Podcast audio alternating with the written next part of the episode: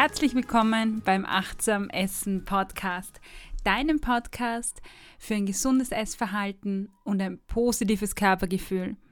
Mein Name ist Cornelia Fichtel und ich bin Ernährungspsychologin. Bevor wir mit dieser wirklich guten Folge starten, möchte ich eine Sache loswerden. Dieser Podcast liegt mir unheimlich am Herzen. Und dieser Podcast, der Achtsam Essen Podcast, ist nur durch deine Unterstützung möglich. Das heißt, wenn du diesen Podcast gut findest, wenn du die Folgen gut findest und sie gerne hörst, dann kannst du einen kleinen Beitrag leisten und so dazu beitragen, dass es den Podcast auch in Zukunft weitergeben wird und ich den Podcast auch ausbauen kann. Dazu gibt es eine Seite, die nennt sich www.steadyhq.com slash Ernährungspsychologie und das Ä wird mit Umlaut A geschrieben. Du kannst das Ganze auch äh, über meine Website machen, www.corneliafichtel.at. Unter der Rubrik Podcast findest du den Button Unterstützen. Ja, und da hast du die Möglichkeit, einen kleinen Beitrag zu leisten. Das geht bei einem Euro los und für dich ist es ein Euro und für mich spielt jeder Euro eine Rolle. Heute bei mir im Interview Michael Klotzbier. Michael hat sich vor einiger Zeit das Ziel gesetzt, als übergewichtiger Mann einen Marathon zu laufen und seither ist er auf seiner Mission vom Schwergewicht zum Leichtgewicht, wo er in einem Blog schreibt, wie es ist, übergewichtig zu sein, wie das in der Gesellschaft ankommt und wie es ist, in dieser ganzen Diätwelt von einer Diät frustriert zur nächsten zu hetzen, während man gleichzeitig von anderen Personen blöde Blicke erntet oder vielleicht sehr stark diskriminiert wird. Ich freue mich besonders, äh, dass er da ist, weil, so wie ich finde, äh, leistet er einen wirklich wertvollen Beitrag und er spricht über Dinge, über die sonst sehr wenig Menschen sprechen. Leider konnte ich Michael nicht persönlich treffen und so haben wir das Interview über das Internet durchgeführt. Ich entschuldige mich jetzt schon für den schlechten Sound, aber ähm, man gewöhnt sich vielleicht dran. Legen wir los. Dann freue ich mich, äh, dich im Studio begrüßen zu dürfen. Hallo, Micha. Ähm, schön, Hallo. dass du da bist. Ähm, Micha, ich habe kurz vor in der Einleitung schon erwähnt, äh, schon ein bisschen deine Geschichte angeteasert äh, und auch erzählt, ich habe von dir gelesen, dass du dich mit Entstigmatisierung beschäftigst oder als Botschafter quasi der Dicken, äh, hast du auf deiner Homepage mal geschrieben und in deinem Blog geschrieben, einsetzt. Und da möchte ich gleich direkt einsteigen. Was bedeutet Stigmatisierung und ähm, ja, wie äußert sich das im Alltag? Warum ist es notwendig, sich da einzusetzen? Ähm, also eins steht ja schon fest, also es gibt immer mehr übergewichtige Menschen auf der Welt. Das hat man ja auch in der Vox-Doku auf Pro7 gesehen, in der ich äh, mit meiner Geschichte drin war. Ähm, es ist so, dass es ja in zwei Richtungen geht. Ne? Der Übergewichtige fühlt sich irgendwie unwohl in seiner Haut. Und ähm, die Frage ist, wie wird er von außen von seiner Umwelt wahrgenommen? Und da war es bei mir so, dass ich verschiedenste Dinge hatte, wie zum Beispiel mit einem Gartenstuhl beim Essen, mit einem Kunden auf dem Plastikstuhl zusammengebrochen. Oder eine Stewardess fragt mich im Flugzeug, ähm, Entschuldigung, brauchen Sie eine Gurtverlängerung oder geht Ihr Gurt noch zu? Mhm. Das sind natürlich Dinge, ähm, da meinen die Leute das von außen natürlich nicht böse, aber man nimmt, man bekommt natürlich auch Blicke, ne? so von wegen, Mensch, der Dicke ist jetzt mit dem Stuhl zusammengebrochen, kein Wunder, wenn er hier im Restaurant irgendwas isst. Ne? Oder beim Einkaufen ähm, bin ich damals mit meinem Einkaufswagen so durch die Gänge geschoben und da meinten äh, ein kleines Mädchen so von wegen, ja Mama, wieso ist denn der so dick? Und dann guckte die Frau so in, mein, in meinen Einkaufswagen, guckte mich an und sagt, ja, guck da nicht so hin. Mhm. So, als wäre das irgendwie was Schlimmes, als wäre ich irgendwie ein Unfall oder so. Ähm, und mhm. das, da merke ich halt immer wieder, dass Übergewichtige schon irgendwo, ja, wie will ich sagen, es gibt so eine Gleichung, ähm, dick gleich faul, gleich undiszipliniert, gleich ähm, krank. Mhm. So, und mit dieser Gleichung will ich so ein Stück weit, ähm, ja, wie will ich Ihnen sagen, da will ich entgegenwirken aus dem einfachen Grund, weil ich sag mal so, meinen beruflichen Erfolg, den ich hatte, hatte ich tatsächlich mit 160 Kilo. Ne, dass ich von, von Firma zu Firma mich inhaltlich weiterentwickelt äh, habe, war aber irgendwann an dem Punkt, wo ich gemerkt habe, okay, das Übergewicht tut mir einfach nicht gut. Ne? Also das raubt mir zu viel Energie ähm, auf der einen Seite und nimmt mir auf der anderen Seite auch noch äh, Lebensqualität. Mhm. Ähm, aber da würde ich mir halt viel mehr Toleranz, Offenheit und ja, von, von der Menschheit wünschen, weil ich sag mal so, ein Übergewichtiger ist ja nicht aus Spaß übergewichtig. Also der sagt mhm. ja nicht, boah, ich gehe jetzt hier irgendwie zum Kühlschrank und ja. fress mich fett, sondern das, das ist irgendein Thema, was dahinter steckt. Weiß ich nicht, ja. vielleicht sogar irgendeine Krankheit. Ähm, und letztendlich ist es ja, ja, wie will ich Ihnen sagen, auch ein Suchtverhalten. Man isst irgendwas, um irgendwas anderes zu kompensieren, eine innere Leere. Und von daher würde ich mir viel mehr Toleranz gegenüber Übergewichtigen wünschen. Mhm. Ja. Du, du hast vorher erwähnt, äh, hast so Alltagssituationen erwähnt, im Flieger, das mit dem Sessel äh, oder die Situationen im Supermarkt. Sind das Dinge, wo du schon sagen kannst, dass das Einzelsituationen sind? Oder wie, wie häufig äh, passiert sowas? Kann man das sagen? Ähm, ja, meiner Meinung nach vermeidet man solche Situationen als Dicker natürlich auch so ein Stück weit. Ne? Wenn man mhm. weiß, ähm, man passt irgendwie schlecht in den Flugzeugsitz, ähm, nimmt man vielleicht dann auch eher den Zug mhm. oder fährt mit seinem eigenen Auto irgendwo hin. Ja. Oder ähm, wenn man weiß, beim letzten Mal im Kino musste man einen Kuschelsitz für sich alleine nehmen und die mhm. Partnerin musste in den Sitz daneben, dann denkt man sich, ja gut, dann kann ich auch DVD zu Hause schauen. Mhm. Ne? Also irgendwo immer, wenn, wenn, wenn, wenn man in der Öffentlichkeit ist, ist man dieser Gefahr so ein Stück weit ausgesetzt. Und natürlich muss man immer schauen, ist das jetzt ein eigenes Gefühl, was ich habe, mhm. was durch den anderen ausgelöst wird? Weil man kann ja auch dem Gegenüber ähm, eigentlich keinen Vorwurf machen, ähm, weil sie ja dann ein Stück weit damit konfrontiert werden. Also ich habe das äh, mal sehr schön verglichen, wenn man Menschen, die ein offensichtliches Handicap haben oder im Rollstuhl sitzen. Ne, man hat ja so ein Stück weit Berührungsängste, auch gegenüber Behinderten ja. jetzt, wenn ich das mal so allgemein sagen darf. Ja. Man weiß ja nicht, wie kann man dem Gegenüber oder wie soll man dem Gegenüber ähm, äh, herantreten, an den Gegenüber mhm. herantreten, äh, ohne ihn zu verletzen, aber vielleicht interessieren einem ja auch Sachen. Ne? Also ja. ich habe auch ziemlich oft Gespräche, äh, die halt so überhaupt nicht unter der Gürtellinie sind, wo die Leute einfach wissen wollen, wie bist du so geworden? Oder mhm. mich, mir geht es ja selber so, dass ich bei anderen, jetzt wo ich äh, mich mal, wo ich 50 Kilo abgenommen habe, wieder mal 20 zugenommen habe, mich interessieren einfach die Geschichten der Menschen und ja. jeder, ja, jeder reagiert ja auch anders, wenn er auf sein Thema irgendwie angesprochen wird. Mhm. Ja. ja. und bei mir war es so, ich war jetzt nicht so der, der typische Dicke, der jetzt, sag ich mal, den Kopf gesenkt, irgendwie halb depressiv wieder nach Hause gegangen ist, sondern ich bin da sehr offen mit umgegangen. Also gerade auch äh, mit dem Thema, was ziehe ich an? Ne? Also es das heißt immer schwarz oder äh, graue Farben, die, die tragen nicht so auf. Ich habe trotzdem mit 160 Kilo ein oranges T-Shirt getragen wo dann alle gesagt haben, ja, du siehst aus wie so eine dicke Orange, man sieht dich irgendwie schon von weitem. Und dann sage ich, ja, aber ich ziehe jetzt kein schwarzes Hemd an, weil ich gehe ja nicht auf eine Beerdigung. Mm, ja, das stimmt, ja. ja. So, und äh, das eine ist halt, wie gehst du selber mit dem Thema um und wie kommen andere auf dich zu?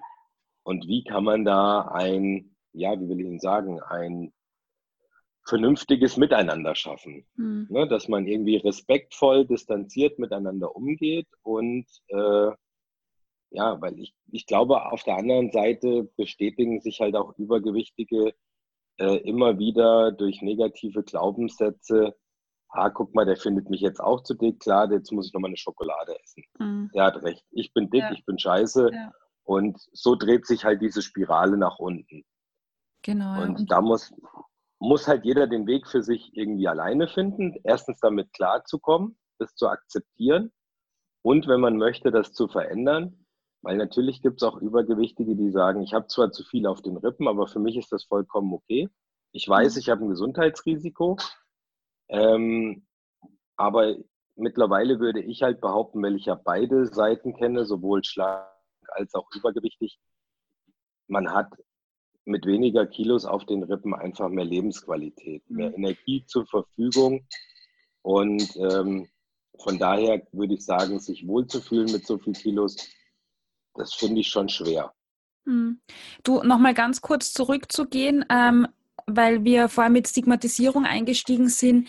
Das heißt, bei Stigmatisierung das, was du damit meinst, ist auch eine, eine gewisse Benachteiligung im Alltag. Und wenn ich dich richtig verstanden habe, geht es zum, zum einen um eine Benachteiligung durch äh, gewisse sagen wir, Begebenheiten wie Sitz, Sitzgrößen im Flieger oder Gurtlängen. Aber zum anderen geht es auch um das Verhalten von anderen Menschen, also wie andere Menschen dir begegnen. Und Dazu habe ich auf deinem Blog mal ein spannendes Beispiel gelesen von McDonald's, äh, wo du darüber berichtet hast, dass du äh, bei McDonald's warst und dort mit deiner Laufgruppe eigentlich warst, um, um einen Kaffee zu trinken und dann irgendwie auch blöde Kommentare hören musstest von Leuten, die dort sind. Das heißt auch so gewisse Annahmen. Möchtest du kurz erzählen, wie, wie die Situation war? Weil ich glaube, dass, dass das einigen äh, Personen vielleicht auch ähnlich geht oder dass Menschen ähnliche Situationen erleben.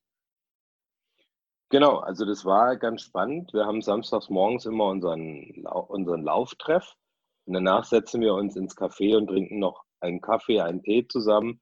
Und äh, das ist nun mal jetzt mit Kaffee. Und dann kam ich rein und bin dann dispektierlich ausgelacht worden von so äh, mehreren Leuten, ich habe das persönlich gar nicht mitbekommen und auch nicht wahrgenommen. Mein Trainer ist dann hingegangen und hat gesagt, hier, ihr erstens kennt ihr den Jungen gar nicht, zweitens wisst ihr gar nicht, woher der kommt und wo der hin will.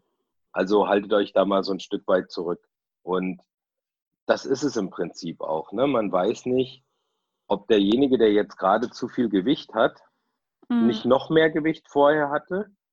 Und man kennt halt auch seine Geschichte nicht oder auch sein Problem mhm. nicht. Ne? Also und das ist so, da würde ich mir halt gerne so ein bisschen mehr Toleranz wünschen. Und da gibt es natürlich Situationen, ähm, die habe ich jetzt noch nicht auf meinen Blog geschrieben, aber ähm, ich habe mal eine, eine Dame am Buffet getroffen, die auch viel zu viele Kilos hatte.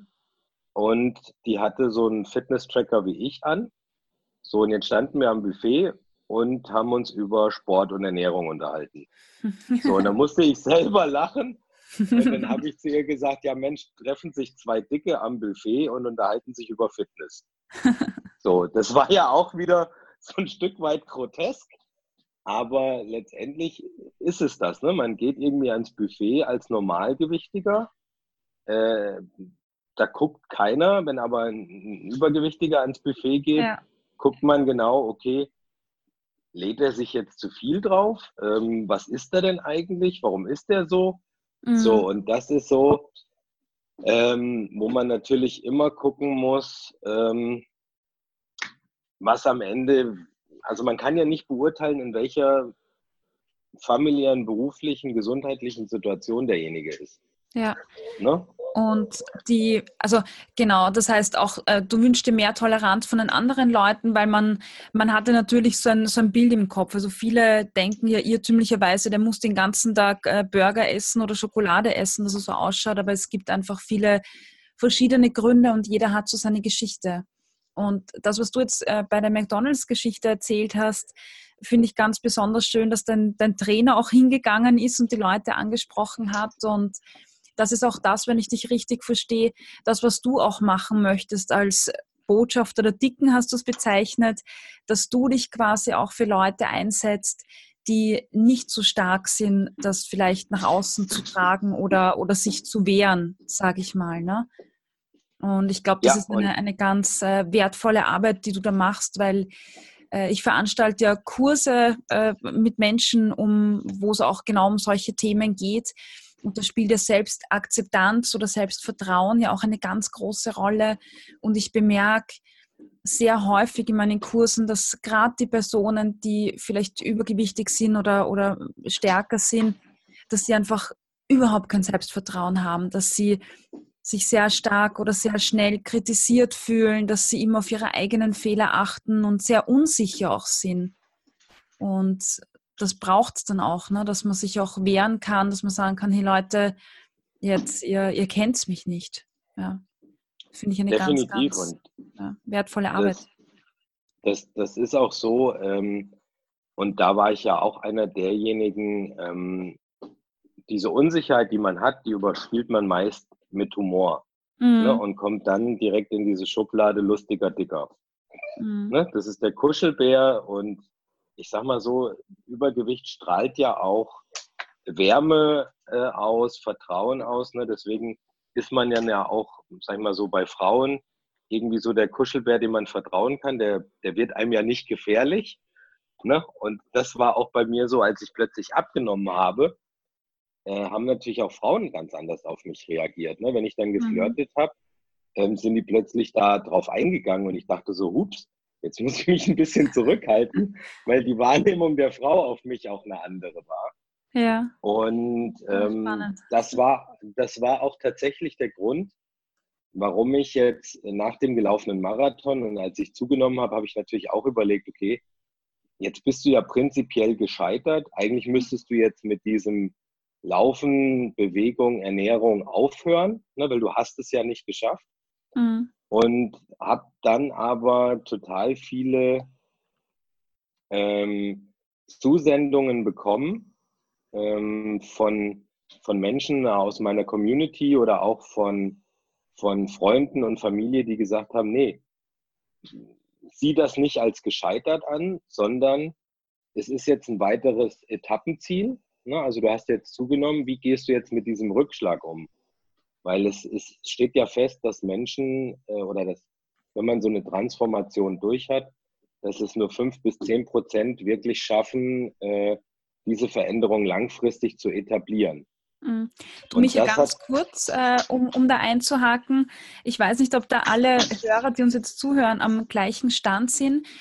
Aber die Ausgangsgeschichte war, dass du ursprünglich 160 Kilo, glaube ich, war dein Höchstgewicht. Mhm. Wo du begonnen hast, dann auch an die Öffentlichkeit zu gehen äh, mit dem Projekt, dass du den Berlin-Marathon laufen wirst. Und äh, da hat deine, deine Geschichte auch irgendwie so ihren Lauf genommen und du hast dann sehr lange Zeit darüber berichtet, auch in diversen Online-Medien, auf deinen eigenen Blog äh, wie du dich auf diesen Marathon vorbereitest, auch mit deinem Gewicht äh, und wie dein Abnehmprojekt quasi, das Ziel war ja unter 80 Kilo zu kommen, glaube ich, oder zu 80 Kilo zu kommen und wie, wie dein Weg so ist, wie dein Alltag ausschaut und wie es dir dabei geht. Und da gab es einige Kritiker, die gesagt haben, ah, der wird das eh nicht schaffen und das funktioniert so nicht und der wird scheitern. Und das, was du jetzt auch gesagt hast, ist, ähm, mein Projekt ist gescheitert und die Kritiker hatten recht. Das hast du auch in einem Blog mal geschrieben, in einem Beitrag. Und ursprünglich hast du bei 160 Kilo angefangen. Du hast gesagt, dein größter Erfolg war genau mit diesem Gewicht. Und ich nehme an, du meinst auch den Marathon, den du tatsächlich gelaufen bist. Ähm, du hast abgenommen und du hast sehr viel in deinem Leben verändert. Hm, warum denkst du, dass Kritiker recht hatten? Ja, Kritiker, die generell alle verurteilen und denen man es wahrscheinlich sowieso nicht recht machen kann, weil es immer Kritiker gibt. Hm. Ja, ich, ich fange mal so an. Ich, also bei den, als ich mit 160 Kilo gesagt habe, ich will Marathon laufen, haben mich natürlich alle ausgelacht, mich hat keiner ernst genommen. Alle haben gesagt, ja, es schafft er eh nicht. So, dadurch, dass ich ja früher mal Leistungssportler war, kannte ich ja das Thema Disziplin, Motivation und Durchhaltevermögen und habe es geschafft, in diesen anderthalb Jahren 50 Kilo abzunehmen und diesen Marathon zu laufen. Und für mich war es extrem schön zu sehen, dass nicht nur mein Körper sich verändert hat, sondern auch wirklich mein Selbstbewusstsein, mein Charakter, meine Persönlichkeit. Weil ich habe mit 160 Kilo auf der Couch gelegen, mit ziemlich wenig Lebensqualität Und plötzlich durch ein Abnehmtagebuch, durch eine Spiegel Online-Kolumne bin ich dann auch ins TV gekommen und äh, habe dann auch Radiosendungen gehabt, Podcasts aufgenommen und habe somit 50 Millionen Deutsche pro Jahr erreicht. Wahnsinn. Und das, das ist wirklich so, das muss man menschlich oder charakterlich eigentlich auch erstmal aushalten, ne? wenn man irgendwie mittags den Anruf kriegt und sagt, so, komm mal bitte in die Max-Schmeling-Halle, du darfst jetzt vor 15.000 Leuten deine Geschichte erzählen, mit null Vorbereitung. Und das war so, dass ich gesehen habe, mit dem weniger Gewicht war auch ein Gewinn an Kreativität, an Stressresistenz, an, ne, also das, mein ganzes Wesen hat sich so ein Stück weit wieder zu dem verändert, was ich als Leistungssportler von damals kannte, aber mit viel mehr Toleranz gegenüber anderen Menschen. Weil damals war ich ja so auf dem Weg, mhm. ähm, koste es, was es wolle, die Welt liegt mir zu Füßen. Und als ich damals diesen Zusammenbruch hatte, ähm, musste ich mich ja erst wieder hocharbeiten. Und ja, du hast gerade die Kritiker angesprochen, ähm, was mich teilweise aber auch schon nachdenklich äh, gestimmt hat, teilweise wütend, traurig und äh, ja, gestimmt hat, waren, dass viele so extrem barsche Kritik dran geäußert haben. Also wirklich unter der Gürtellinie, so von wegen ihr Fettis, ihr müsstet alle mehr Krankenkasse zahlen und der wird eh wieder fett und der schafft Wahnsinn. das nicht. Ähm, wo ich gesagt habe, erstens kennen sie mich nicht, sie wissen auch nicht, wie ich meine Krankenkasse belastet habe. Und darüber hinaus ähm, ist es auch so, dass sie gegen Dicke im Allgemeinen so gehatet haben. Und ein Freund von mir, der wollte halt auch ein, ein Abnehmbuch schreiben. Mhm. Und der hat gesagt, hier, ich habe mir die ganzen Kommentare durchgelesen. Ich bin echt kurz davor, das nicht zu machen, weil ich mich dieser Kritik nicht aussetzen wollte. Mhm. Und das ist so, dass ich darüber halt nachgedacht habe, gesagt, nee, ich gehe jetzt bewusst wieder auch mit dieser vermeintlichen Niederlage in die Öffentlichkeit, mhm. weil ich, ähm, und das war auch beim ersten Mal so, als ich wieder zugenommen hatte, äh, kurz vorm Marathon, wo die Leute gesagt haben, oh Mensch, Micha ist ein ganz normaler äh, Kerl, so wie du und ich, der isst seine Haxe, der trinkt sein Bier, der nimmt halt mhm. auch wieder zu. Das ist kein geschöntes Abnehmen-Testimonial von irgendeinem Milchshake oder von einer Schönheitsklinik.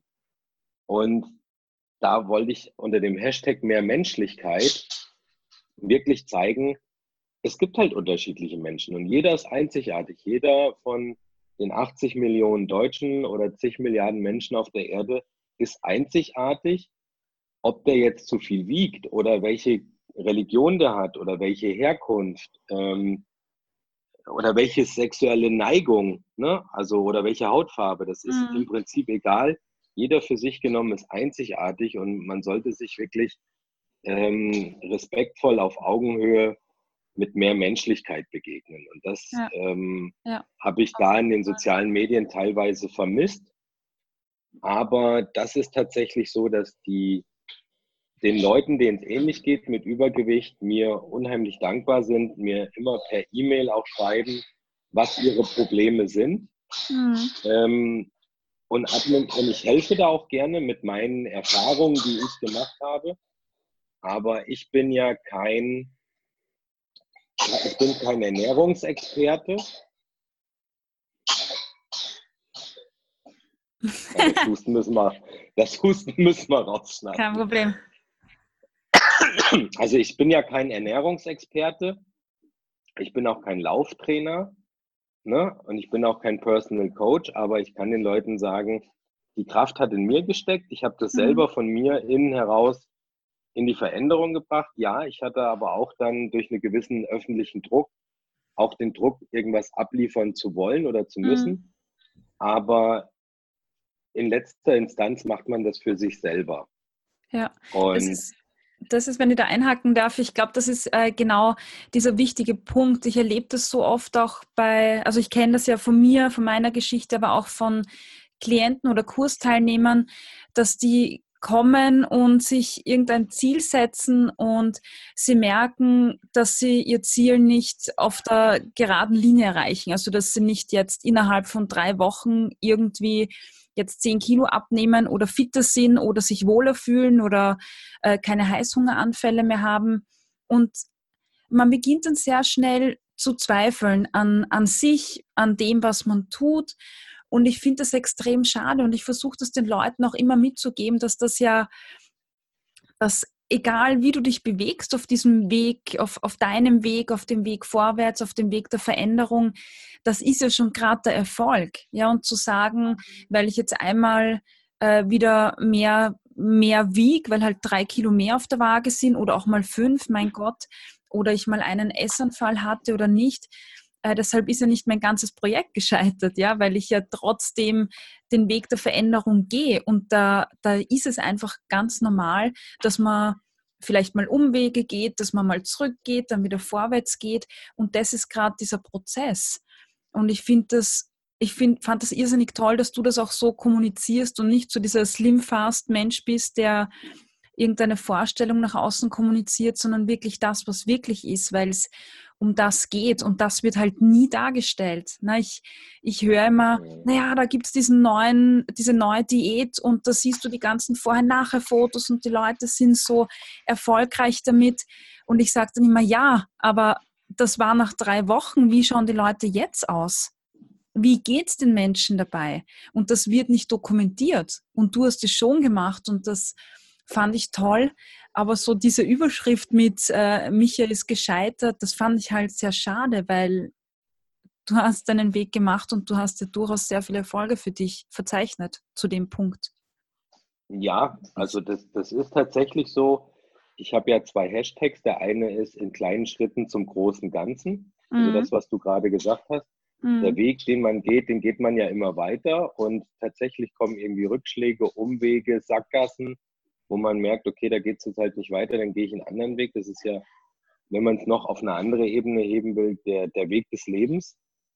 Und das andere ist wirklich, dass ich gesagt habe, es gab ja auch mal den Hashtag Micha halbiert sich mhm. von 160 auf 80 Kilo, wo ich gemerkt habe, nee, die Zahl auf der Waage ist nicht unbedingt ausschlaggebend oder sollte nicht ausschlaggebend dafür mhm. sein, ob ich mich jetzt gut oder wohl fühle oder nicht, ja, und deswegen habe ich dann gesagt, ist der neue Hashtag vom Schwergewicht zum Gleichgewicht, mhm. weil ich sage, ich muss halt in meinen Lebensbereichen ähm, Beruf, Familie, Finanzen, Gesundheit einen Ausgleich schaffen. Und manchmal gibt es halt in dem einen Bereich ein bisschen mehr zu tun. Wenn ich meinen Job verliere, muss ich mir einen neuen Job suchen. Wenn irgendwie Minus auf dem Konto ist, muss ich gucken, dass ich mein, mein Haushaltsbuch irgendwie ähm, ins Reine kriege. So, und wenn es im privaten Sinne irgendwie Stress mit Freunden kriegt, muss man das regeln. Und genauso muss man halt auch immer wieder auf sich achten. Und ähm, da muss ich sagen, war es ab einem gewissen Punkt, wenn man halt auch in die Öffentlichkeit geht, schwierig, so was vermittelt man den Leuten da eigentlich und warum. Mhm. Und ich sehe es auch so, dass die sozialen Medien viele Sachen verherrlichen. Mhm. wenn man dann mal hinter die Kulissen schaut, ist es doch immer ein Stück weit anders. Ne? Ich meine, gerade ist ja Sophia Thiel aus den sozialen Medien als äh, Abnehmen und äh, Fitness-Testimonial da auch erstmal zurückgetreten, weil sie gesagt hat, sie muss das erstmal alles verarbeiten. Mhm. Das kann ich so ein Stück weit nachvollziehen, weil bei mir ging es ja auch rasend schnell innerhalb von den drei Jahren. Und sich da mal eine Auszeit zu nehmen und zu sagen, ey, ich blicke jetzt erstmal zurück, was ich geschafft habe ich blicke auch dann ziemlich schnell nach vorne, was ich noch vor mir habe.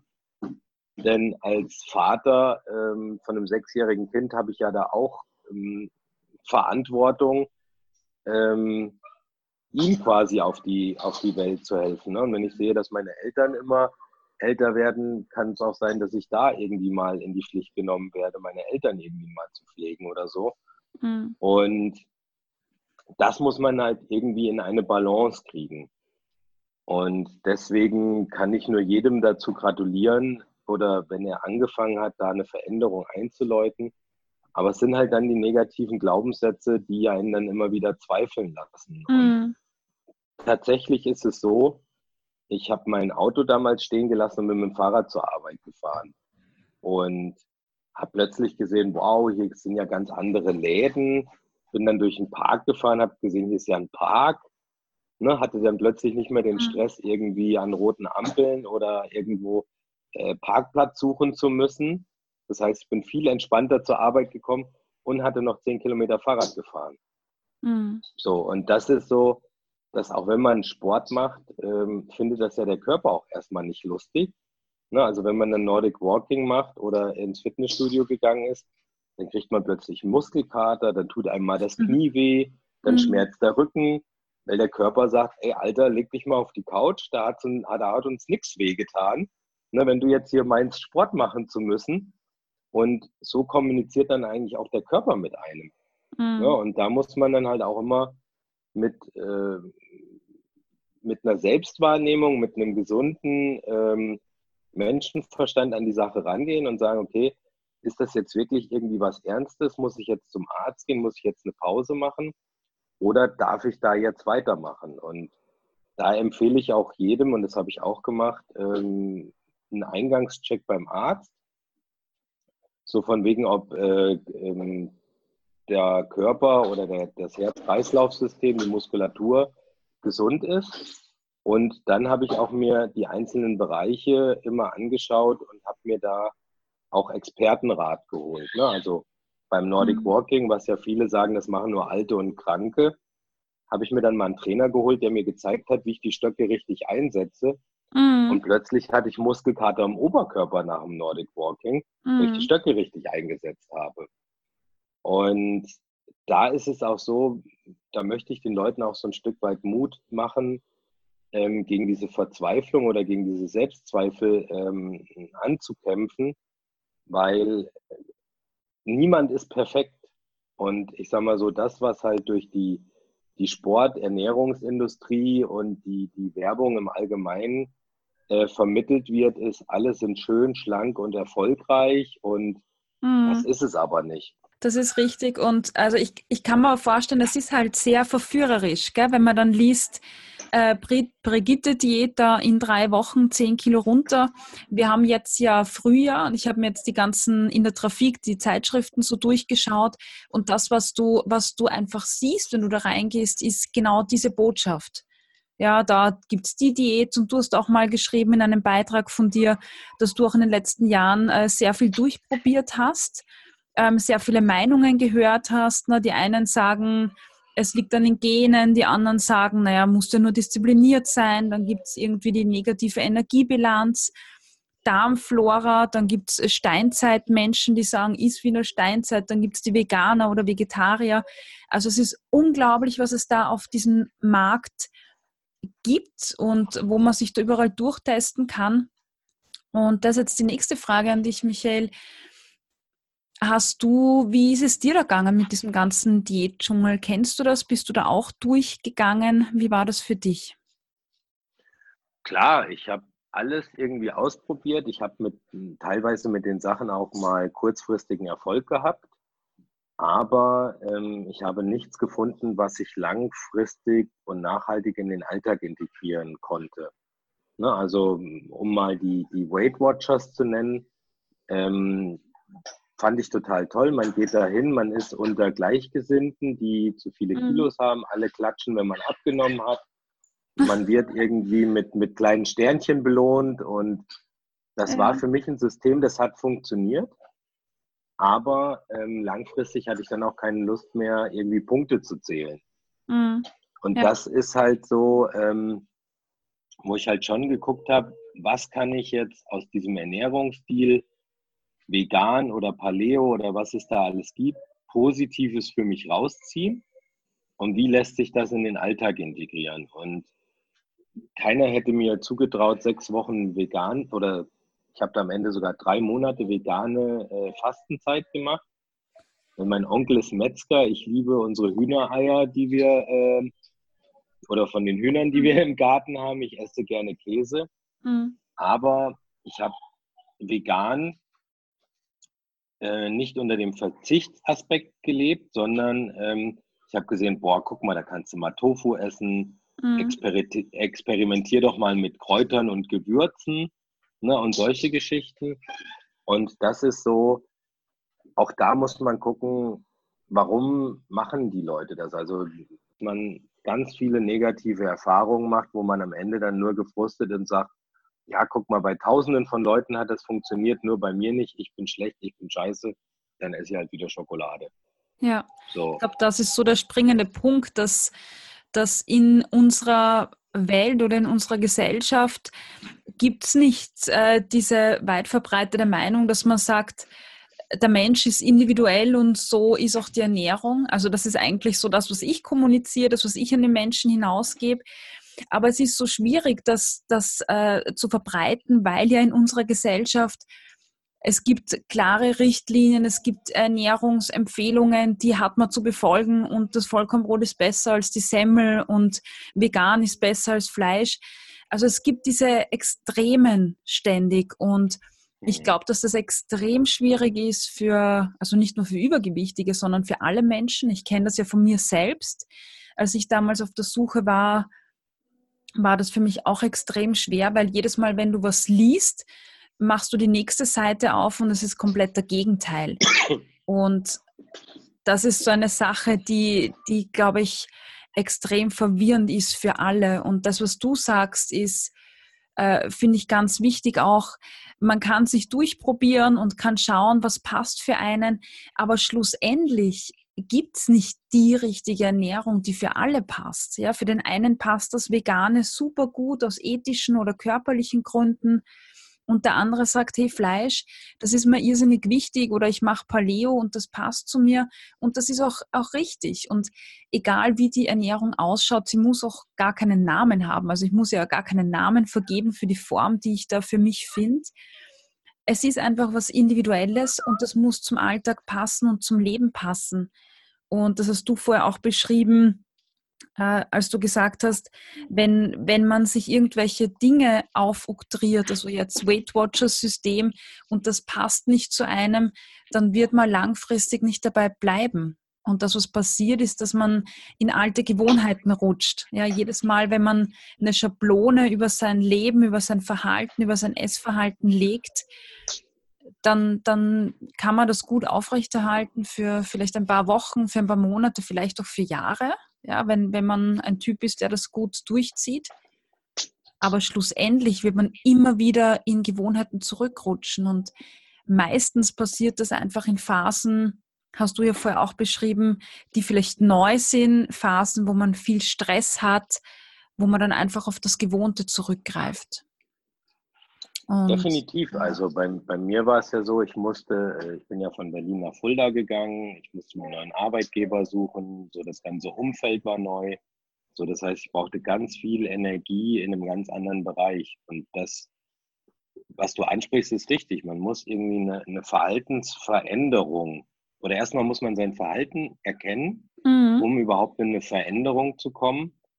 Und äh, tatsächlich muss man individuell an die Sache rangehen. Ne? Aber ich sag mal so mit I'm makeyousexy.com von Detlef die Soest und ich mach dich krass und ich mach dich nackig von Daniel Aminati.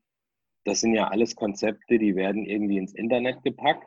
Mhm. Tausende von Leuten sagen, oh, wenn das der Detlef die Soest so gemacht hat, dann mache ich das jetzt auch so. Ja. Aber wie du sagst, jeder Mensch ist ja individuell. Der hat einen ganz eigenen Körper, der hat eine ganz eigene Seele, der hat ganz andere Lebensumstände, sodass ich auch sage, ähm, ein Ding für alle, das funktioniert nicht. Nee. Also jeder muss seinen individuellen Weg finden und das ist genau ja. das, was ich gemacht habe.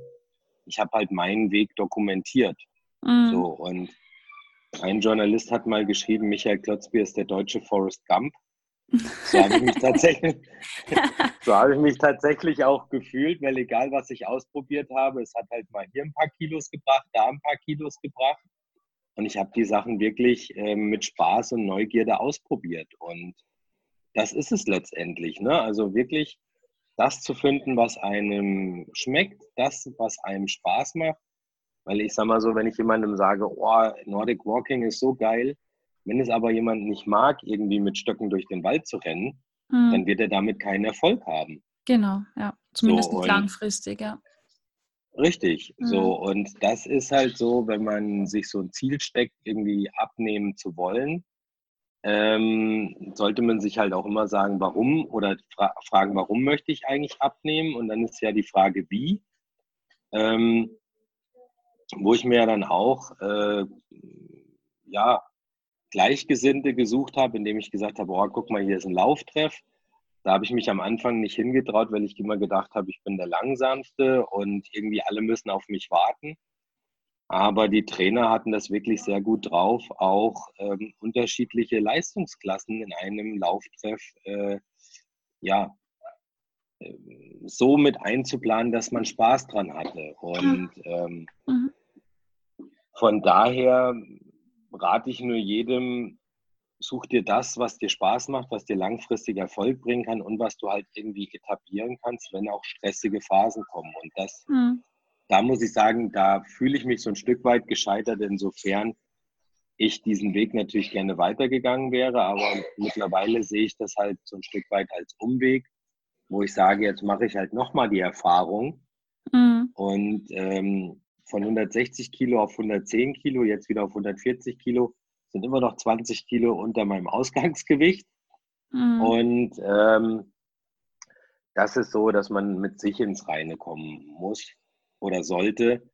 Und letztendlich stellt sich dann bestimmt auch so ein Wohlfühlgewicht ein, weil der Körper hat ja schon irgendwelche ähm, Dinge im System abgespeichert und deswegen hatte ich es vielleicht auch einfacher als andere, weil ich ja schon mal Leistungssportler war und mein Körper dann auf den Sport vielleicht auch anders reagiert hat. Mhm. Aber ich habe ja tatsächlich jetzt einen kennengelernt ähm, in Bonn, der mich kontaktiert hat und er sagte, er war irgendwie 35 Jahre seines Lebens oder 30 Jahre seines Lebens übergewichtig. Also er wusste nie, wie es ist als schlanker Mensch, hat dann meine Geschichte gesehen und hat dann einfach angefangen, das, was ich gemacht habe, einfach nachzubauen und hatte damit Erfolg. Und er sagt, er fand es Wahnsinn, dass die Leute ihn plötzlich ganz anders wahrgenommen haben, ganz anders ernst genommen haben. Ne? Dass er dann plötzlich gemerkt hat, wow, hätte ich vielleicht viel früher haben können, aber letztendlich hat er es jetzt. Ne? Und er will es auch nicht mehr loslassen. Aber er ist noch nicht in der Phase, wo er sagt, ich bin da komplett drüber weg, sondern er muss immer wieder auf die Ernährung achten. Er muss sich immer wieder ausreichend bewegen. Ja, die Botschaft, die du jetzt auch äh, gesagt hast, ist, wenn ich das nochmal zusammenfasse, dass, dass es nicht äh, für dich, also das ist deine Erkenntnis, dass es nicht den einen Weg gibt für alle, sondern dass man sehr viel, dass sehr viel individuell ist, dass man seinen eigenen Weg finden muss und das kann man nur tun, indem man offen ist, indem man sehr viel Verschiedenes ausprobiert und indem man auch äh, sich und seinem Körper vertraut, anstatt jetzt irgendwelchen äh, Regeln, sage ich mal, so dass man da auch mehr Gespür wieder bekommt. Und du sagst, wenn man wirklich langfristig was veressen, äh, veressen, verändern will, dann geht es nicht darum, jetzt bestimmte ähm, Dinge einfach zu streichen, also zum Beispiel irgendwelche Lebensmittel auf einmal zu streichen, sondern am Essverhalten an sich was zu verändern, am eigenen, generell am eigenen Verhalten. Und ich habe die Erfahrung gemacht, dass man auch zu einem gewissen Punkt bereit sein muss, das, das auch anzunehmen. Ne? Es, es muss einen Punkt geben im Leben, wo man sagt, okay, ich bin jetzt bereit, diesen, diesen, ich sage mal unter Anführungsstrichen, mühsamen Weg zu gehen. Weil, so wie du sagst, eine Blitzdiät zu machen, einen Shake zu nehmen, das ist am Anfang einfach irrsinnig leicht und da wird jeder Mensch abnehmen. Das ist einfach so. Zumindest für kurze Zeit. Und dann beginnt so dieser Kreislauf, wo eben nichts mehr geht, wo man wieder zunimmt, wo man Jojo hat. Und ich glaube, da müssen einfach viele Menschen durch, um erstmal zu sagen, okay, ich habe jetzt irgendwie bei mir selbst bemerkt, dass dieses Blitzdings nicht funktioniert und ich muss langfristig rangehen und langsam rangehen, so für mich. Weil diese 160 Kilo oder was auch immer das dann für die Person ist, ist ja auch nicht von gestern auf heute entstanden, sondern das war ja auch ein längerfristiger Prozess. Und das wieder umzukehren dauert eben auch seine Zeit, wenn nicht sogar länger. Und wenn wir das jetzt so reflektieren und darüber sprechen, Micha, stelle ich mir die Frage, ähm, wenn ich dir das gesagt hätte vor dieser, Wette, also um kurz mal auszuholen, du hast eigentlich, äh, du hast 160 Kilo gehabt, bist mit Freunden, Bekannten zusammengesessen, ihr habt äh, was getrunken, hattet einen lustigen Abend und dort bei dem Abend habt ihr dann eine Wette abgeschlossen, wo du dann gesagt hast, hey, ich renne jetzt mal diesen Marathon und ja. Und da hat für dich ja alles begonnen, also glaube ich jetzt so, mich zu erinnern. Aber wenn wir jetzt von diesem Abend nochmal drei Monate vorspulen oder ein Jahr vorspulen, und ich hätte zu dir gesagt, hey Micha, du musst dich ausprobieren und dein Essverhalten verändern, wärst du dafür überhaupt erst offen gewesen? Damals schon zu dem Zeitpunkt? Ähm, prinzipiell wahrscheinlich nicht. Ne? Also gerade wenn man dann, also Freunde, Familie, Arbeitskollegen, die sagen ja immer, Mensch, mach doch mal was, das ist nicht gesund. Und das war halt, das sind gut gemeinte Ratschläge, mhm. die ich mhm. aber nicht, nicht wage. Also klar nimmt man die wahr, man nimmt sie nicht ernst, sondern man sagt hier, ich bin ja der Herr über mein eigenes Leben. Ist mhm. vielleicht dann auch so ein bisschen trotzig und motzig und trinkt dann extra nochmal ein Bier mehr oder isst ein Schokoriegel mehr, um ihnen zu zeigen, man kann's. Mhm. Und an dem, an dem Punkt mit, diesem, mit dieser Marathonwette, da wurde ja so ein Stück weit an, an meinen Ehrgeiz appelliert. Ne? Und das war dann so, wo ich gesagt habe, so, also jetzt, das will ich jetzt mal zeigen, dass man mit 160 Kilo einen Marathon laufen kann. So, dann kam das von mir innen heraus, wo ich gesagt habe, ich möchte diesen Beweis antreten. So, und das ist so, man kann von außen noch so gut gemeinte und viele Ratschläge bekommen. Mhm. Wenn man innerlich nicht dafür bereit ist, dann äh, tut sich da auch nichts. Und das ist dann so, wenn man dann, weiß ich nicht, von schlanken, gut aussehenden Trainern, von Ernährungstherapeuten, die ein Strich in der Landschaft sind, dann gesagt bekommt, ja, wenn du weniger Kohlenhydrate abends isst, dann nimmst du ab. Hm. Dann guckt man denjenigen an und sagt, ja, weil du ja auch irgendwie so ein Gewichtsthema mal hattest, kannst du das doch überhaupt nicht beurteilen. Ja. Jeder muss lernen, mit seinem Thema individuell umzugehen. Und es, es geht halt ganz viel auch über die, die Wahrnehmung. Ne? Wie mhm. nehme ich mich selber wahr? Wie nehmen mich andere wahr? Und wie kriege ich diese beiden Bilder zusammen zu einem Ich, wo ich mich wohlfühlen kann? Mhm. Ne? Weil dieser lustige Dicke, der hatte ja auch für mich eine Funktion. Ne? Also ja. Das war ja so ein Stück weit mein, mein USP, irgendwie ähm, mein Leben zu gestalten. So, und wenn ich das jetzt plötzlich verändere, ja. ähm, den, Speck, den Speckmantel ausziehe, ähm, und dann kam ich mir teilweise echt äh, total nackt oder entblößt vor, wenn mhm. ich so gedacht habe, wow, ähm, jetzt muss ich erst mal gucken, wie ich damit umgehe. Ja. Und das ist tatsächlich eine Veränderung, die braucht tatsächlich genauso lange, wie man sich dick gegessen oder dick, ähm, dick geworden ist, mhm. muss man halt diese Veränderung in einer ähnlich langen Laufzeit, und das waren ja bei mir irgendwie so 10, 15 Jahre, ähm, muss man halt dann auch viele andere Sachen etablieren. Und das ist halt nicht so einfach. Ja. Aber machbar. Ja. Ja, danke, dass du, dass du das jetzt auch nochmal so offen angesprochen hast, dass äh, auch das, das Gewicht, vielleicht das Dicksein, dass es ja auch einen, einen gewissen ähm, Gewinn hat für einen selbst und das gehört einfach auch zu einem selbst dazu und wenn das auf einmal weg ist, dann ähm, ja, also das einfach wegzunehmen ist nicht so einfach, ne? weil es hat ja auch eben, wie du sagst, eine Funktion, es hilft mir auch im Alltag bei gewissen Dingen mit, mit Dingen umzugehen, mit Schmerz umzugehen, mit Beleidigungen umzugehen. Und ähm, das ist, glaube ich, ein ganz, ganz wichtiger Punkt. Und ich versuche das auch immer, es ist mir ganz wichtig, das auch weiterzugeben, dass das ähm, auch wichtig ist, das anzuerkennen und sich zu sagen, das, das hat mir auch geholfen. Ne? Dieses, das Essen hat mir geholfen, das hat was Positives für mich gehabt oder hat. Ja.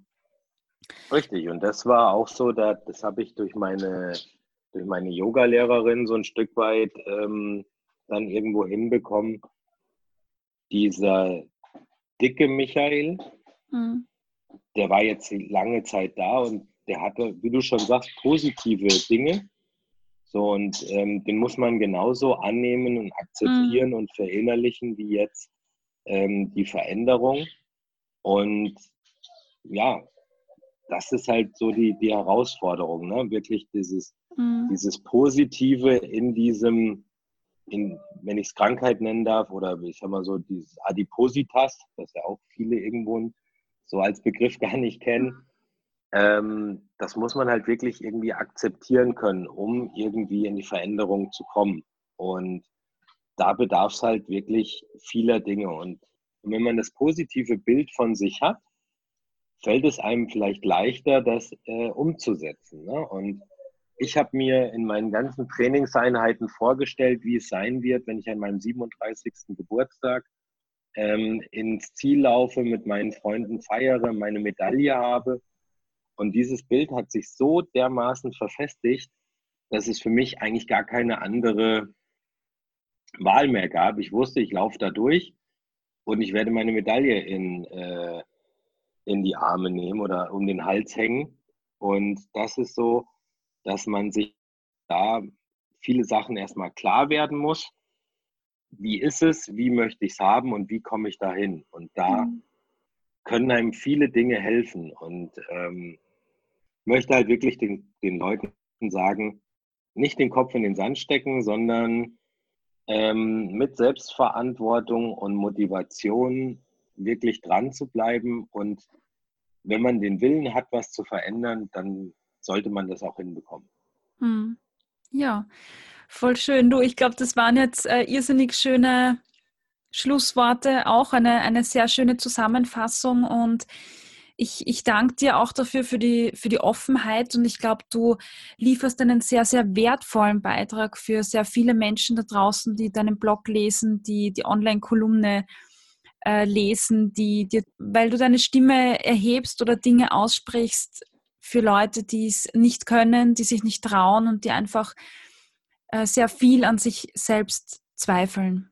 Und ja, danke dafür. Ich glaube, das ist ein, ein, ganz, ganz, ganz wertvoller Beitrag. Und ich danke auch dir, dass du so offen bist und jetzt auch hier so offen drüber gesprochen hast. Ich freue mich auch, dass ich jetzt äh, endlich mal in, in, Österreich stattfinden darf mit deinem Podcast. Mal gucken, ob ich da ein paar Follower von dort auch kriege.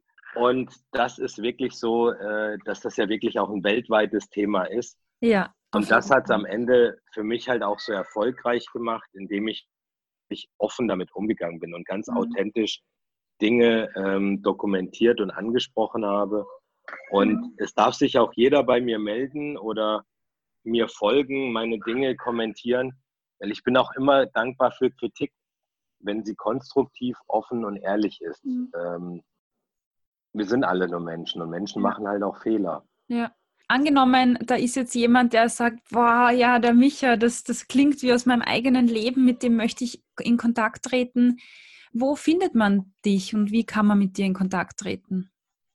Ähm, ich habe ja jetzt mittlerweile mein eigenes Abnehmtagebuch auf michaelklotzbier.de.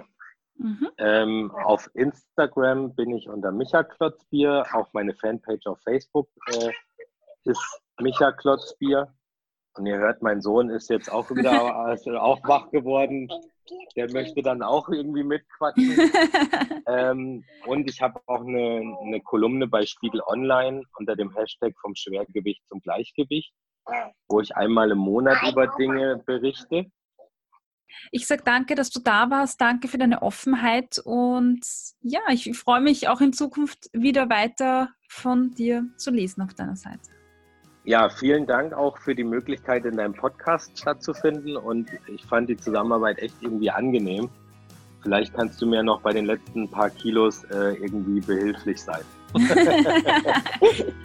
gerne, gerne. Ja, das war das Interview mit Michael Klotzbier. Wenn dir das Interview gefallen hat, dann hinterlass mir eine Bewertung auf iTunes oder empfehle den Podcast weiter. Bis zum nächsten Mal. Tschüss.